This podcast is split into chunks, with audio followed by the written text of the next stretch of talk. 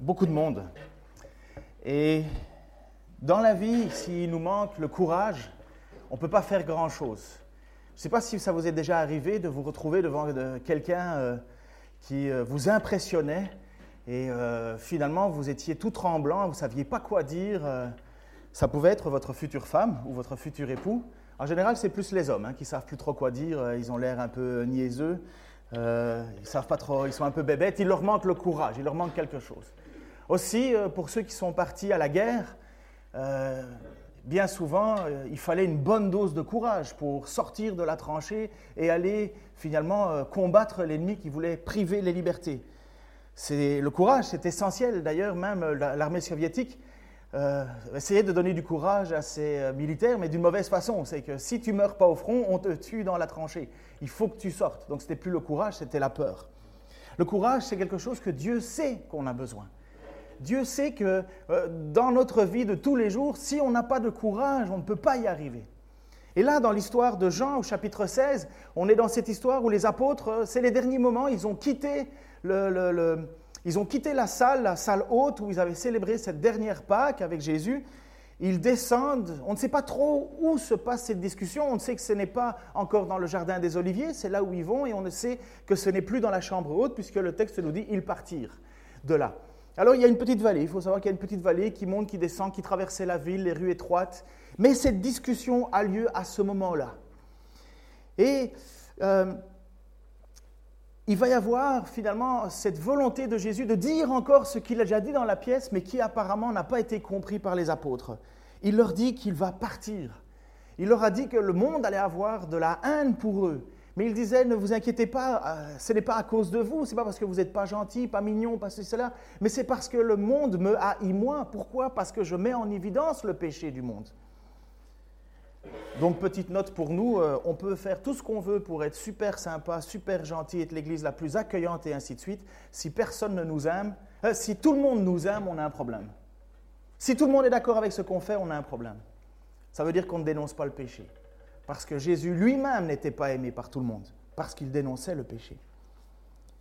Jésus leur a déjà pourtant expliqué tout cela, mais ils n'ont pas saisi. Ça n'a pas été enregistré dans leur cerveau. Et c'est justement ce qui va ouvrir cette discussion avec les apôtres, cette situation.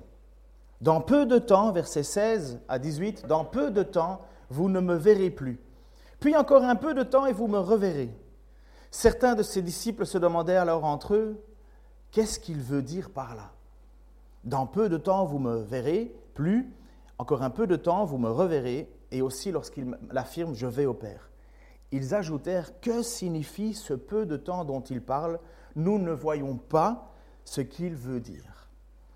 Comme vous le savez, on l'a déjà vu dans cette pièce haute, les disciples sont dans la confusion.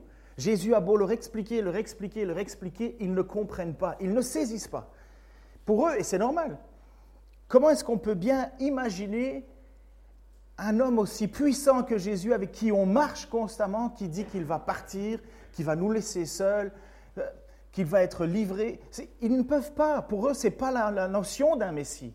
La notion d'un Messie, c'est celui quelqu'un qui gagne, quelqu'un qui combat, quelqu'un qui, qui, anéantit la puissance du dominateur. Et à cette époque-là, c'était l'Empire romain qui était là.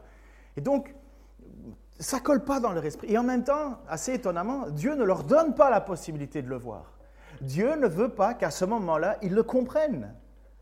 Ça, c'est encore un mystère de Dieu, mais Dieu peut tenir des choses cachées pendant un temps, et pourtant elles sont là, sous nos yeux, et à un certain moment nous le révéler. Et donc les, disciples sont là dans cette discussion. Alors, est-ce que Jésus est au milieu? Est-ce qu'il est devant? Est-ce qu'il est derrière? Mais en tout cas, euh, les disciples imaginent que Jésus n'entend pas ou pensent que Jésus n'entend pas. Et c'est d'ailleurs ce qui va être toute la base de cette discussion, parce que Jésus sait exactement ce qu'il se passe en eux. Je ne pense pas que Jésus l'a entendu de ses oreilles, parce que les disciples sont étonnés euh, que Jésus est au courant de quoi il parle, de quoi il parle. Mais c'est toute la réalité de Dieu. On a plusieurs textes qui nous montrent à la fois que Jésus connaît toutes nos pensées, que Dieu connaît toutes nos pensées et que le Saint-Esprit connaît toutes nos pensées. Ça veut dire qu'à ce moment-ci, Dieu sait ce que vous pensez, en bien, en mal. Dans Jean chapitre 2, donc on est 14 chapitres avant qu'on ait étudié ceci, Jésus donc était à Jérusalem et il y avait eu la Pâque, Jésus avait fait plein de miracles, plein de gens étaient autour de lui. Pendant que Jésus séjournait à Jérusalem pour la fête de la Pâque, beaucoup de gens crurent en lui en voyant les signes miraculeux qu'il accomplissait. Mais Jésus ne se fiait pas à eux, car il les connaissait tous très bien. En effet, il n'avait pas besoin qu'on les renseigne sur les hommes, car il connaissait leur fond de cœur, le fond de leur cœur. Waouh Jésus est devant une foule qui dit qu'il croit en eux, qui croit en lui, qui croit en lui, et Jésus ne se fie pas. Jésus ne dit pas Ah, chouette, un de plus. Non, il les regarde, il sait ce qu'il y a dans leur cœur, et il ne se fie pas à eux. Parce qu'apparemment, pour Jésus, cette foi n'est pas la bonne. Ah oui, tout le monde veut évidemment le signe miraculeux, parce que j'imagine que, euh, comme le meilleur médecin, lorsqu'on entend qu'il y a un très bon médecin et qu'on a un problème de dos, on ne veut pas le plus mauvais médecin on veut le meilleur médecin. Et qu'est-ce qu'est le meilleur médecin? Mais C'est celui qui guérit le mieux. Évidemment, Jésus guérit parfaitement, il est Dieu. Alors forcément, les gens accourent, accourent, accourent. Mais Jésus regarde et ne se fie pas à eux. Dieu sait exactement ce qu'il y a dans le cœur de David, et c'est ce qu'il dit au psaume 139. David déclare, Tu sais quand je marche et quand je me couche, et tous mes chemins te sont familiers. Bien avant que les mots viennent sur mes lèvres, éternel, tu sais déjà ce que je vais dire. Moi, j'aimerais bien, euh, ça c'est ce qu'on dit, réfléchir avant de parler. Euh, bien souvent, des paroles qui partent et j'aimerais bien les rattraper, mais elles sont parties, elles, vont faire l'effet négatif que j'ai voulu. Ça, c'est le bonheur du mariage. Euh, parfois, on dit des choses à tort et à travers, on se dit, oh, aïe, aïe, pourquoi j'ai dit ça? Mais on ne peut pas revenir en arrière. Le Seigneur, lui, malheureusement, il sait déjà ce que je vais dire. Malheureusement pour moi, je suis donc inexcusable. Tu es devant moi et derrière moi, tu m'entoures, ta main est sur moi, merveilleux savoir hors de ma portée. Savoir trop sublime pour que je l'atteigne. Où pourrais-je aller loin de ton esprit? Où pourrais-je fuir loin de ta présence? David, quand il dit cela, il dit, tu me tiens Seigneur, je t'appartiens, je, je ne peux pas fuir, je ne peux pas aller nulle part, je ne peux pas aller me mettre dans un caisson de plomb pour éviter euh, que tu vois à travers moi. Il n'y a pas un seul endroit, je ne peux pas aller sous la terre, je ne peux pas aller dans la mer, je ne peux pas aller dans une caverne. Il n'y a pas un seul endroit, Seigneur, où je suis caché de toi. Mais en même temps, David déclare que c'est waouh, c'est, je ne peux pas imaginer ça. Et l'apôtre Paul nous dit que c'est la même action que le Saint-Esprit. Donc Jésus voit dans les cœurs Dieu voit dans les cœurs et le Saint-Esprit fait la même chose. Dans Romains, voilà ce qu'il nous dit. De même, l'Esprit vient nous aider dans notre faiblesse. En effet, nous ne savons pas prier comme il faut, mais l'Esprit lui-même intercède en, gémissement d'une manière inexprimable. C'est comme si nous étions incapables de dire ce que nous avons à dire à Dieu, mais le Saint-Esprit sait exactement le fond de notre cœur et le fait. Combien de fois je n'entends pas des gens qui disent Oh Seigneur, pardonne-moi, je ne sais pas comment te prier. Rassurez-vous, le Seigneur, lui, il vous écoute. Alors, parfois, on n'arrive pas à articuler hein, une prière, euh, euh, et parfois même, on est euh, juste gêné après que la personne avant nous ait prié de manière sublime, et on dit Waouh, il a fait tout le récit de la Bible en trois phrases. Moi, je ne sais même pas exactement ce que je vais dire. Et alors, on a peur, on se dit Mais, mais le Seigneur ne va pas écouter ma prière, pas comme il faut, pas comme lui. Non, non, non, non. Le Seigneur, il regarde les cœurs. Et il n'est pas Seigneur n'est pas émerveillé lorsque nous lui citons la Bible, il la connaît. Hein. Le Seigneur est émerveillé lorsqu'il voit des cœurs humbles qui se courbent devant lui et qui reconnaissent leur petitesse. Voilà donc que les apôtres se retrouvent maintenant devant cette réalité que Jésus va leur dire. Jésus comprit, verset 19, Jésus comprit qu'ils voulaient l'interroger et il leur dit, vous êtes en train de vous demander entre vous ce que j'ai voulu dire par ces mots. Dans peu de temps, vous ne me verrez plus encore un peu de temps et vous me reverrez. Et ça, ça impressionne les apôtres. vous pouvez le lire un peu plus tard, mais ce n'est pas le sujet. Ça impressionne les apôtres de voir que Jésus est capable de lire dans les pensées. Excusez-moi, mais si maintenant j'étais capable de lire dans vos pensées, j'ai pas ce don, hein, heureusement, mais euh, vous imaginez qu'il y a quelqu'un qui est capable de lire dans vos pensées, mais euh, on est troublé, hein? Euh, parce que je peux penser des bonnes choses, mais je peux penser de très mauvaises choses. Je peux penser des choses dont je suis fier, je peux penser des choses dont je suis très très honteux. Et les apôtres sont juste émerveillés de savoir que Jésus est capable de connaître leurs pensées. Et Jésus donc va leur parler, encore une fois, de leur départ, de son départ, pardon. Il va leur parler encore une fois de la croix. Il va leur parler encore une fois de leur tristesse. Il va leur parler encore une fois que le monde va être, lui, joyeux parce que Jésus est écrasé. Le monde se réjouira, mais vous serez dans la tristesse.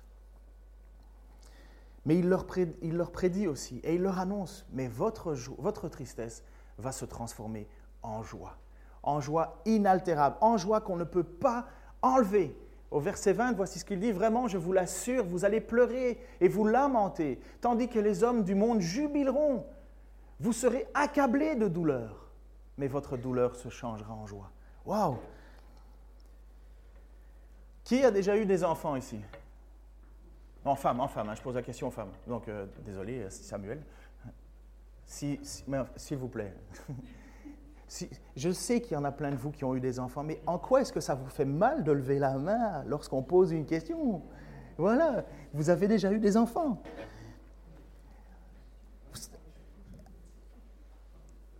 Si, je vous, si vous vous souvenez de votre histoire, de, de votre histoire, et lorsqu'on pose la question à des jeunes filles, est-ce que tu veux des enfants? Dans leur tête, la jeune fille pense à l'accouchement et aux douleurs de l'accouchement.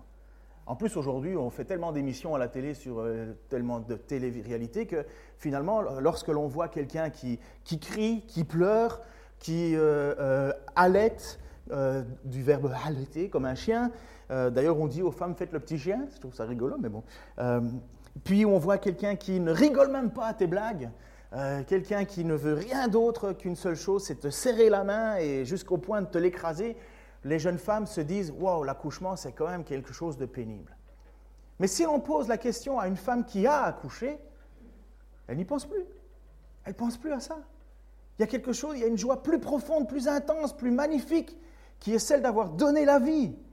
Et les douleurs sont oubliées. Les douleurs sont présentes, bien entendu, les douleurs étaient là mais elles sont oubliées. Quelque chose de plus grand, de plus puissant est venu prendre la place. La joie de donner la vie. Et c'est exactement ce que Jésus va expliquer aux apôtres pour qu'ils comprennent le sens d'être dans la tristesse, dans la douleur, de vous vous lamenter, vous serez accablés de douleur. Et c'est ce qui va se passer pour les apôtres. Ils vont être accablés de douleur, mais Jésus leur dit, cette tristesse va se transformer. Ce n'est pas, pas que euh, la tristesse disparaît et qu'elle n'a jamais existé. C'est qu'elle est transformée. Cette tristesse est oubliée. Elle a été vécue, elle a été vécue intensément, mais elle est oubliée. Lorsqu'une femme accouche, dit Jésus, elle éprouve de la douleur parce que c'est le moment. Mais à peine a-t-elle donné le jour au bébé qu'elle oublie son épreuve à cause de sa joie d'avoir mis un enfant au monde. Vous de même, vous êtes maintenant dans la douleur, mais je vous verrai de nouveau. Alors votre cœur sera rempli de joie, et cette joie, personne ne pourra vous l'enlever. Quand ce jour viendra, vous ne me poserez plus aucune question. Oui, vraiment, je vous l'assure, tout ce que vous demanderez au Père en mon nom, il vous l'accordera. Jusqu'à présent, vous n'avez rien demandé en mon nom. Demandez et vous recevrez, pour que votre joie soit complète. Honnêtement, les apôtres sont encore à milieu de comprendre. Pour nous, c'est facile. On lit le texte une fois, deux fois, une fois dans Luc, une fois dans Jean, Matthieu ou Marc. Mais, mais eux, ils le vivent au moment présent et ils ne peuvent pas concevoir, assimiler ce que Jésus leur dit. Et Jésus leur avait dit déjà, il leur avait dit, mais le Saint-Esprit viendra et il vous enseignera toutes choses. Et c'est ce Saint-Esprit qui va leur faire comprendre plein de choses. Alors là, la situation que Jésus vous dit, explique, dans peu de temps je partirai, dans peu de temps je reviendrai, ce n'est pas la fin des temps. Ce n'est pas la question du Jésus qui revient à la fin des temps. C'est le Jésus qui va mourir et trois jours plus tard va ressusciter. Et il dit aux apôtres, je vais mourir. Mais mettez-vous à la place d'un des apôtres. Ça fait trois ans, ou trois ans, ou quatre ans environ, ce n'est pas sûr, entre trois et quatre de, de ministère de Jésus qu'ils marchent sans cesse avec Jésus, à ses côtés. Et ils voient la puissance que Jésus a. Ils ne savent pas trop encore le définir, qui il est, ils ne savent pas. Mais ce qu'ils ce voient, c'est qu'il est puissant. Jésus va dire, euh, Pierre va dire, tu es le Messie, le Fils de Dieu. À qui irions-nous d'autres parce que, parce que les autres ont entendu un message dur de Jésus en disant, si vous ne mangez pas mon corps, si vous ne buvez pas mon sang, vous ne pouvez pas euh, me suivre, vous n'avez pas la bonne foi. Et là, tout le monde s'en va, et là, quelques-uns restent, enfin, parce que Jésus leur pose la question aux apôtres, et vous, vous voulez partir aussi? Il dit, mais non, à qui aurions-nous? Mais ils n'arrivent pas trop encore à saisir. Vous vous souvenez, euh, Philippe qui a posé la question à Jésus, mais montre-nous le Père et nous serons satisfaits, montre-nous Dieu. Euh, ils ne savent pas trop, ils ne savent pas qui est Jésus encore. Et pour eux, Jésus qui s'en va, qui va les abandonner, mais, mais qu'est-ce qu'on va faire? Ça fait trois ans qu'on a tout quitté, trois ou quatre ans qu'on a tout quitté pour te suivre. On a vu des choses extraordinaires faire des... Mais, qu'est-ce qu'on va devenir sans toi?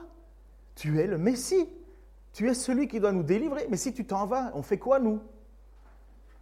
Et jusqu'à présent, c'est Jésus qui a pris les coups, c'est pas eux. C'est Jésus qui était toujours au front, c'est pas eux. Mais alors, s'il part, et c'est là où finalement, c'est plus que s'il part. Jésus est mort. Jésus est mort. Leur, leur Messie, celui dont ils avaient eu la confiance, la certitude que c'était le bon, mais il est mort. Et ils vont vivre cela. Mais c'est horrible. On ne peut pas s'imaginer parce que nous n'avons pas la pression autour de nous. Mais eux, ils étaient dans la fournaise.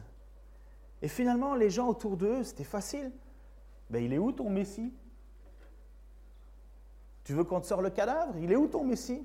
C'est quoi ton super Jésus? Et là, les apôtres, ils devaient être complètement abattus, complètement écrasés. Une douleur intense, nous dit le texte. Mais lorsque Jésus est ressuscité, ah, ça, ça devenait autre chose. Jésus a ressuscité Lazare. Que Jésus ait pu faire des choses extraordinaires, ce n'était pas un souci. Ils l'ont vu. Mais que Jésus meure lui-même, ça c'était impensable. Mais que Dieu décide de ressusciter Jésus-Christ, là, c'est la preuve que Jésus est vraiment au-dessus des autres. À la limite, les apôtres auraient pu comprendre en disant, oui, c'est un, un, grand personnage, et, et, par son pouvoir qu'il a reçu de Dieu, il peut, il peut accomplir des choses extraordinaires. Mais là, mort, dans les mains de Dieu, livré dans les mains de Dieu, livré au seul bon vouloir de Dieu, si Dieu le ressuscite, sans intervention extérieure, c'est que vraiment cet homme était extraordinaire. Et l'apôtre Paul explique ça dans l'Épître aux Romains. À quel moment Jésus est déclaré fils de Dieu? Avec puissance, au moment où il est ressuscité.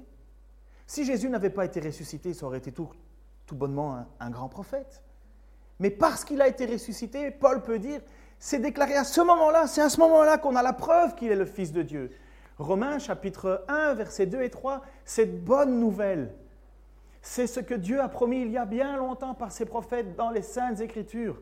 Elle parle de son Fils Jésus-Christ, notre Seigneur, qui dans son humanité descend de David, qui a été déclaré Fils de Dieu avec puissance lorsque le Saint-Esprit l'a ressuscité d'entre les morts. C'est à ce moment-là, c'est à ce moment-là que, que tout prend son sens. C'est à ce moment-là que Jésus dit, votre joie va être intense, immense. Personne ne pourra vous la voler. Mais vous imaginez, la mort ne peut pas retenir captif celui en qui vous avez mis votre confiance. La mort n'a pas de pouvoir sur lui. Là, vous, vous rendez compte que vous ne vous êtes pas trompé de personne finalement. Vous vous dites, waouh, j'ai vraiment bien fait de mettre ma confiance en lui. Et c'est ce que doivent se dire les apôtres. Et vous imaginez entre les trois jours de supplice, de doute, de questionnement, et finalement cette résurrection quand Jésus leur apparaît, mais wow Exactement. C'est une, une grâce incroyable. Et pour nous? Et pour nous? Qu'est-ce que ça représente quand on dit Jésus est vivant? Qu'est-ce que ça représente quand on dit que Jésus connaît toutes nos pensées? Il sait tous nos faits et gestes, tous nos actes. Qu'est-ce que ça représente? Qu'est-ce que ça veut dire? Est-ce que l'on en est conscient? Est-ce que j'en suis conscient que Jésus est vivant et que finalement, c'est à ce moment-là que j'ai droit à cette joie inaltérable? Qu'est-ce qui peut encore faire mourir Jésus? Qu'est-ce qui peut encore anéantir Jésus? Qu'est-ce qui peut encore avoir un effet sur celui en qui j'ai mis toute ma foi, tout mon espoir? Mais rien! Et les apôtres se rendent compte, et c'est ce que Jésus va leur dire prophétiquement quelques jours plus tard, votre joie sera inaltérable, inaltérable. Si Jésus n'est pas ressuscité, si nous n'avons pas la conviction que Jésus est vivant, nous sommes tristes, nous sommes à plaindre. Vous savez, les Corinthiens, à un certain moment, se sont posé cette même question. Donc, dans l'église de Corinthe, qui était vraiment le, milieu de, toutes les erreurs possibles qu'on pouvait avoir, et leur plus grosse erreur, c'était de ne pas avoir d'amour les uns pour les autres, mais tout le monde voulait avoir la connaissance, la sagesse, les dons, les ci, les là, mais personne n'avait d'amour, ou presque personne. Et les Corinthiens, à un certain moment même, en étaient arrivés à l'idée de dire, oui, mais la résurrection, c'est pas possible. Et pour beaucoup euh, de gens qu'on connaît, euh, ils disent, oui, oui, je crois bien les histoires de Jésus, mais la résurrection, s'il vous plaît, soyez raisonnable. Ce, n'est pas raisonnable, cher ami. Ben non, c'est pas raisonnable, bien entendu que c'est pas raisonnable. Et il faut que ça soit pas raisonnable. Et si le Christ, 1 Corinthiens 15, donc Paul écrit à cette église de Corinthe qui, qui remet en doute la résurrection, et si le Christ n'est pas ressuscité, notre prédication n'a plus de contenu et votre foi est sans objet. Sous-entendu, on n'a rien à faire ici. Il y a plus. S'il est vrai que les morts ne ressuscitent pas, nous devons être considérés comme de faux témoins à l'égard de Dieu. En effet, nous avons porté témoignage que Dieu a ressuscité le Christ d'entre les morts. Mais s'il est vrai que les morts ne ressuscitent pas, il ne l'a pas fait. Sous-entendu, tous ceux qui prêchent, on est des menteurs. On, dit n'importe quoi. Car si les morts ne peuvent pas revivre, le Christ non plus n'est pas revenu à la vie. Or, si le Christ n'est pas ressuscité, votre foi est une illusion. Vous êtes encore sous le poids de vos péchés. Ça veut dire que Dieu serait encore en colère contre nous, puisque, puisque Jésus n'aurait pas été celui qu'il fallait. Et Dieu ne peut pas ressusciter les morts. Donc forcément, ben, on va mourir, écrasé par le poids de nos fautes. De plus, ceux qui sont morts unis au Christ sont à jamais perdus. Si c'est seulement pour la vie présente que nous avons mis notre espérance dans le Christ, nous sommes les plus à plaindre des hommes. Parce que les apôtres auraient été dans cette situation-là, dans une angoisse perpétuelle, dans ce doute. Est-ce que nous avons, est-ce que, est-ce que nous n'avons pas été fous de suivre cet homme? C'est vrai, il a fait des choses extraordinaires, mais, nous, nous, sommes trompés. Ce n'est pas lui le Messie. Finalement, la, la mort n'est pas vaincue, le péché n'est pas vaincu. Mais en réalité, le Christ est bien revenu à la vie. Et comme les premiers fruits de la moisson, il annonce la résurrection des morts.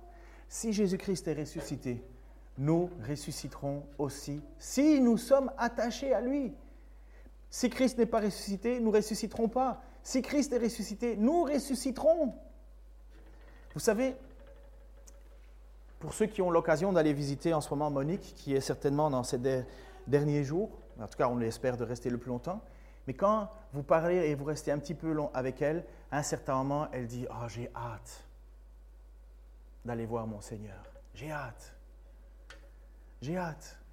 Et entre la Monique qu'on a connue il y a 4-5 ans et la Monique qui se trouve entre ce moment dans son lit d'hôpital, il y a toutes les raisons de comprendre qu'elle a hâte. Elle est fatiguée, usée. Mais pourquoi est-ce qu'elle peut avoir cet espoir plus grand encore? Pourquoi finalement elle ne met pas toute son intensité à dire Oh, je veux être guéri, je veux être guéri, je veux être guéri Parce qu'elle sait qu'il y a quelque chose de plus grand qui l'attend. Être avec son Seigneur et un jour être ressuscité. Ne plus vivre dans un corps qui, qui fait mal. Ne plus vivre dans une situation et dans un monde qui n'est pas prévu pour, pour vivre ce que nous avons comme espoir en nous. Non, elle a hâte. Gentiment, sereinement, mais elle aspire à ce moment-là. Et nous, et nous, honnêtement, notre but sur la terre, c'est quoi? À part faire connaître ce message. Nous ne pourrons jamais trouver ce qui nous satisfait pleinement sur terre. Jamais. Parce que notre plus grand désir, c'est d'être avec le Christ. Certainement, quand la terre sera euh, régénérée, restaurée, et que nous-mêmes nous serons ressuscités, plus de poids, plus de fardeau. Et les apôtres, et Jésus leur dit, votre joie sera complète. Parce qu'en voyant Jésus ressuscité, ils ont la certitude qu'eux-mêmes le seront. Après ça, les persécutions pour eux, pas grave. La difficulté de la vie, pas grave. Toutes les choses deviennent totalement relatives. La seule chose qui est leur désir, c'est servir le Seigneur. Pourquoi? Mais parce que je serai ressuscité aussi. Et si Jésus n'a pas eu peur de mourir, eh bien nous non plus. Parce que Jésus a été ressuscité, ben nous aussi. Finalement, sans cette résurrection, sans cette preuve, ben, sans la résurrection, nous serions quoi comme chrétiens? Nous vivrions quoi? Ah, nous chantons bien, c'est sûr.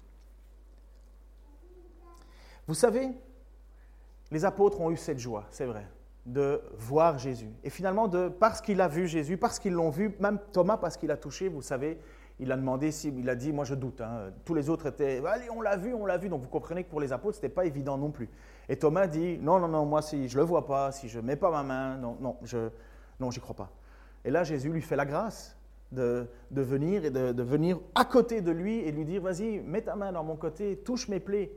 Et certainement, peut-être d'entre vous, même moi, secrètement, on se dit, ah, si je pouvais avoir ça aussi, si Jésus pouvait m'apparaître et si je pouvais mettre ma main. Mais vous savez quoi? Moi, je suis certain, certain, certain qu'on se sentirait très mal si Jésus nous apparaissait et était obligé de nous prouver. Est-ce que ce serait encore de la foi? Espérer ce que l'on voit, est-ce encore de la foi? Moi, je suis sûr, alors je ne sais pas pour vous, mais moi, je suis sûr qu'à un certain moment, j'aurais honte. Parce que, après que j'aurais vu cela, j'aurais dit, mais pourquoi j'y ai pas cru? Pourquoi j'ai pas fait confiance? Pourquoi, pourquoi, il a fallu un signe de plus, un signe de plus, un signe de plus? Finalement, comme les pharisiens qui n'arrêtaient pas de demander, donne-nous un signe. Jésus dit non, n'aurez pas d'autre signe que Jonas. Finalement, trois jours dans, le, poisson, et après ça, sorti exactement ce même signe de trois jours dans la mort, et Jésus qui sera ressuscité. Vous n'aurez pas d'autre signe. Ah. Évidemment, Thomas a dit, tombé à genoux, en disant, mon Seigneur et mon Dieu. Mais qu'est-ce que Jésus lui a dit? Vous vous souvenez de mémoire? Tu crois parce que tu as vu. Heureux ceux qui croient sans avoir vu. Jésus, lui-même, qui connaît nos cœurs, nos pensées, qui sait tout de nous, nous dit que nous sommes plus heureux que Thomas. Nous sommes plus heureux que Thomas. Et en général, sur les pronostics, Jésus se trompe rarement. Parce qu'à mon avis, Thomas ne devait pas être totalement heureux. Il n'a pas voulu écouter les autres apôtres. Il n'a pas voulu croire à cette résurrection qui pourtant avait été déjà plusieurs fois annoncée.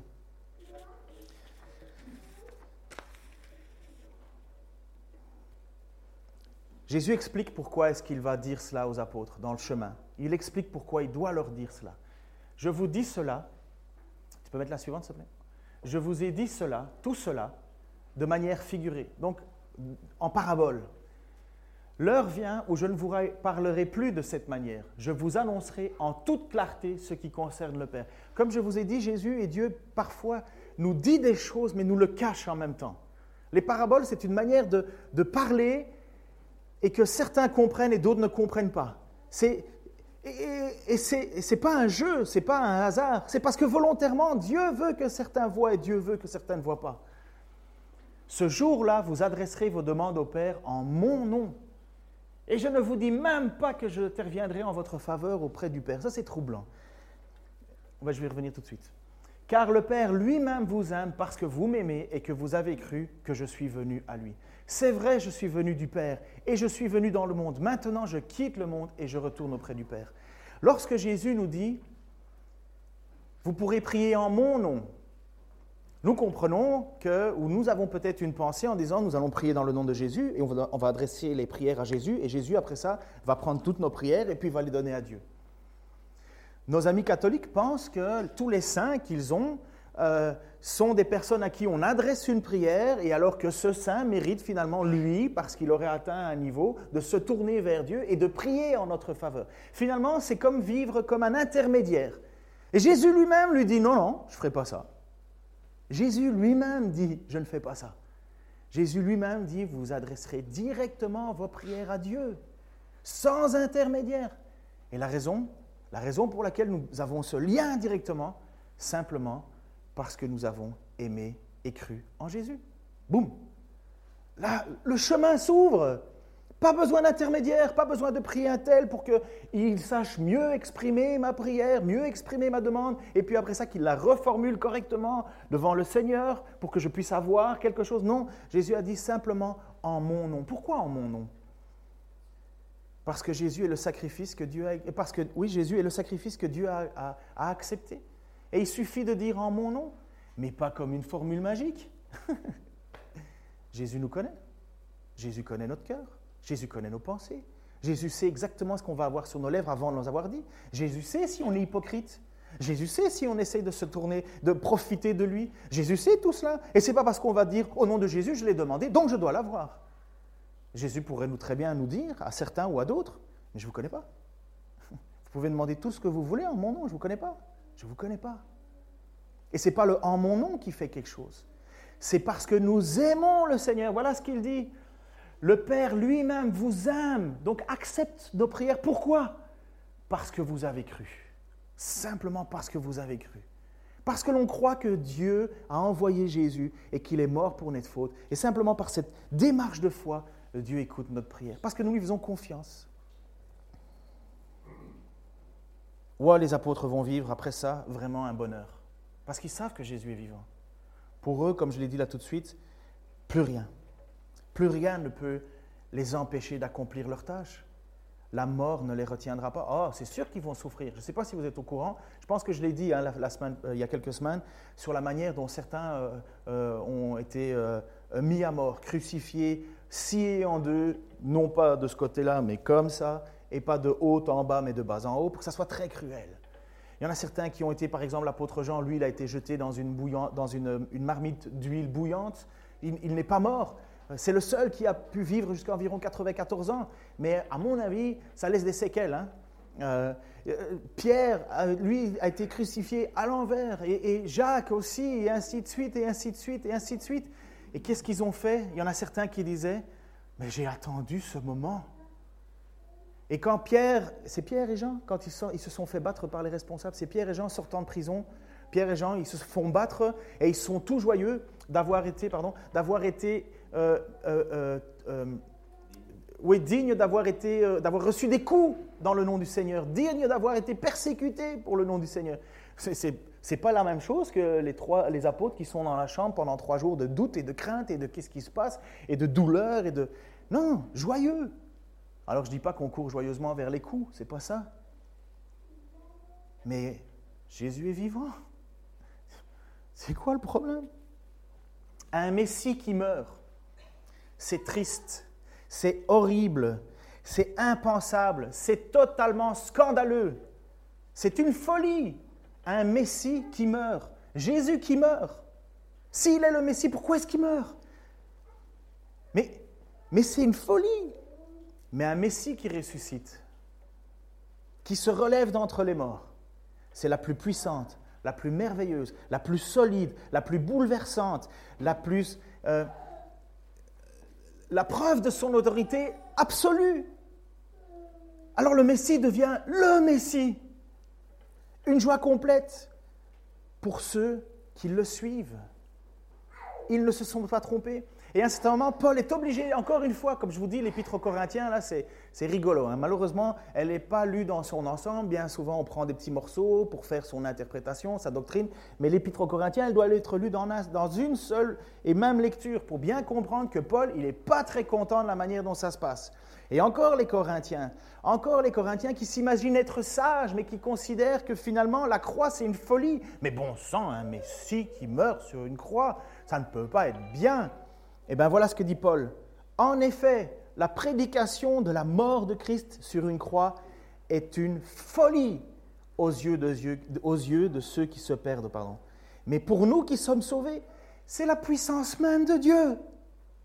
Pour les uns, c'est une folie. C'est une folie, ça veut dire c'est bête, c'est ridicule, ça n'a pas de sens. N'est-il pas écrit Je détruirai la sagesse des sages et je réduirai à néant l'intelligence des intelligents Où est le sage? Où est le spécialiste de la loi? Où est le raisonneur de ce monde? Dieu n'a-t-il pas changé en folie la sagesse du monde? Puisque le seul moyen d'être sauvé, c'est qu'il fallait que Jésus meure sur une croix. Il fallait que le Messie meure. C'est impensable. Quel est l'homme qui gagne une guerre en mourant? Enfin, je veux dire, euh, général. Hein, le général d'armée, le, roi qui dit bah, Je vais aller mourir, comme ça on va gagner. Mais non. En effet, là où la sagesse divine s'est manifestée, le monde n'a pas reconnu Dieu par le moyen de la sagesse. On ne pouvait pas y arriver par la raison. C'est pourquoi Dieu a jugé bon de sauver ceux qui croient par un message qui paraît annoncer une folie. Oui, pardon, tandis que d'un côté les Juifs réclament des signes miraculeux et que de l'autre les Grecs recherchent la sagesse, nous, nous prêchons un Christ mis en croix. Les Juifs crient au scandale, puisque un Messie qui meurt sur une croix, c'est un scandale. Et pour les Grecs, mais vous êtes fous, un Dieu qui meurt, ça n'existe pas. Mais pour tous ceux que Dieu a appelés, qu'ils soient juifs ou grecs, ce Christ que nous prêchons manifeste la puissance et la sagesse de Dieu. Car cette folie est plus sage de, Dieu est plus sage que la sagesse des hommes. Cette faiblesse de Dieu est plus forte, euh, pardon, est plus forte que la force des hommes. Vous comprenez pourquoi Jésus est obligé de leur, expliquer aux apôtres un petit peu en avance, les, prévenir qu'il va partir, mais il va revenir. Mais ils ne peuvent pas le concevoir, les apôtres. Ils ne peuvent pas, ils ne peuvent pas, ils ne peuvent pas. Ils sont troublés. Et Jésus doit, homéop... Oh, oh, ça c'est un nom compliqué, homéopathiquement, ça se dit ça? L'homéopathie, ouais, la petite dose là, euh, euh, qui coûte cher, même prix que les grosses doses, mais euh, voilà.